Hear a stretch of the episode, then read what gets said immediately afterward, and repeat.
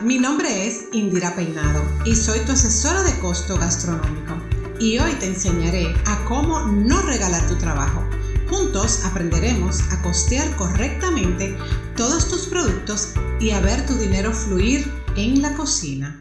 Ya vimos lo que es la diferencia entre nuestros costos, nuestros gastos, cuál es el objetivo de los costos, eh, cómo controlamos nuestros costos. Entonces vamos a hablar un poquito de lo que son las mermas versus los desperdicios, porque muchas veces eh, tendemos a esos dos conceptos a confundirlos.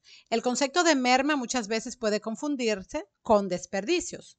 Sin embargo, hay una gran diferencia entre ambos. Por eso les quiero traer hoy la diferencia entre uno y el otro.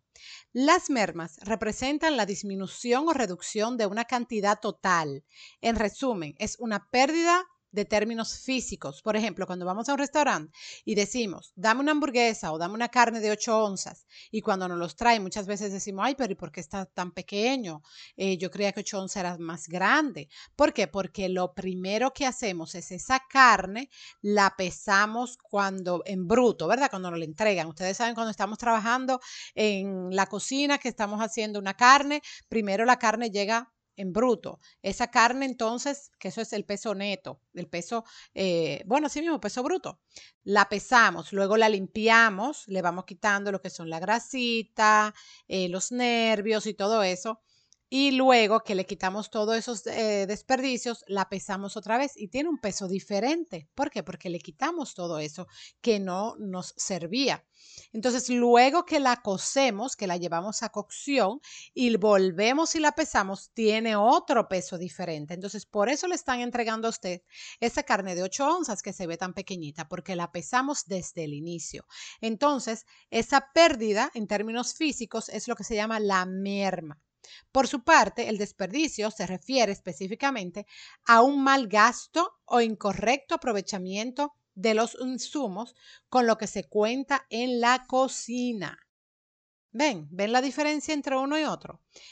El desperdicio es un mal gasto o incorrecto aprovechamiento. Es importante entender esta diferencia para conocer las acciones concretas que podrían ayudar a controlar las mermas.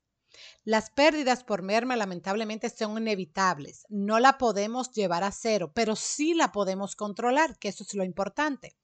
Y representan costos para los negocios gastronómicos, por lo cual trabajar en aspectos, en aspectos que sí se pueden controlar, como los desperdicios y los desechos, es importante para reducir el impacto. Entonces, por eso es importante, como les hablamos la semana anterior, de lo que era el tema, que yo les hablé de un registro de documentar nuestra merma, de poner nuestras mermas y nuestros desperdicios uno y otro y irlo midiendo, porque así podemos llevar nuestro control. Entonces, vamos a ver, ¿cómo podemos calcular la merma? Se harán esa pregunta, ¿verdad? Bueno, primero que todo, se debe conocer el peso inicial del producto y a eso restarle el peso final del mismo. Como les dije, el ejemplo de la carne. Esto después de su debida preparación y cocción. Algunos de los alimentos que producen mayor cantidad de merma en la cocina son el ajo, eh, la coliflor, la zanahoria, la piña, la mandarina, las costillas de cerdo, el cordero y el pollo. Ya ustedes sabrán por qué, ¿verdad que sí? las que estamos metidos, los que estamos metidos en la cocina, sabemos cómo se manejan esos materiales. Entonces, ya ustedes vieron, primero que todo, debemos de conocer el peso inicial del producto y a esto restarle el peso final del mismo. Esto es después de su debida preparación y cocción, ¿verdad? Peso inicial y peso final.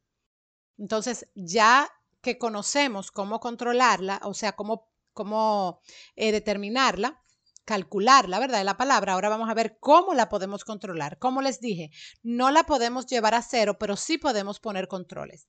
La merma de producto, aunque se controlen desde diferentes frentes, nunca llegará a ser cero en las empresas del sector alimentario, gastronómico como les dije, principalmente por la incertidumbre en cuanto al rendimiento de las materias primas, su vida útil, procesamiento, entre otros.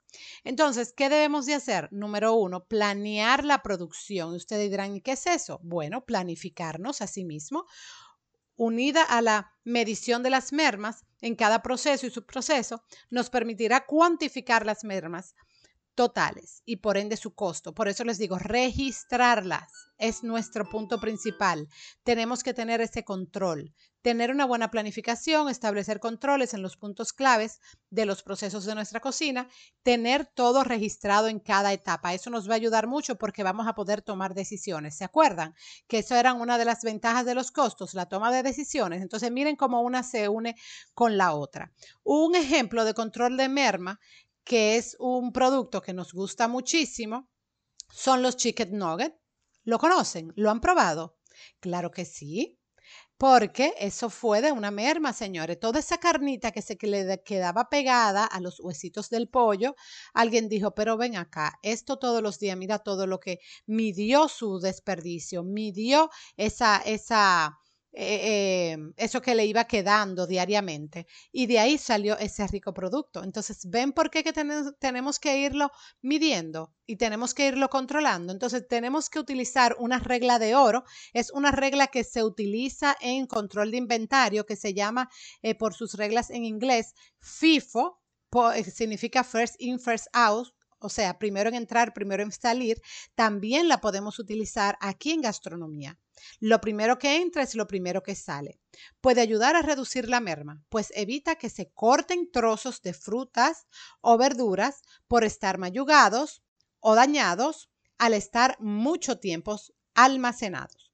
Entonces, ya sabes, hoy hablamos un poco sobre las mermas, de cómo calcularla, cómo controlarla y la diferencia entre merma y desperdicio. Entonces, ahora es tu tiempo de actuar.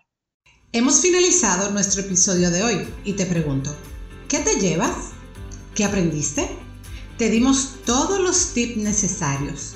Ahora debes de hacer, actuar y poner en práctica todo lo aprendido. No te pierdas nuestro próximo episodio todos los martes. Y si te gustaría un tema en especial, déjanos saber qué te gustaría que compartiéramos contigo.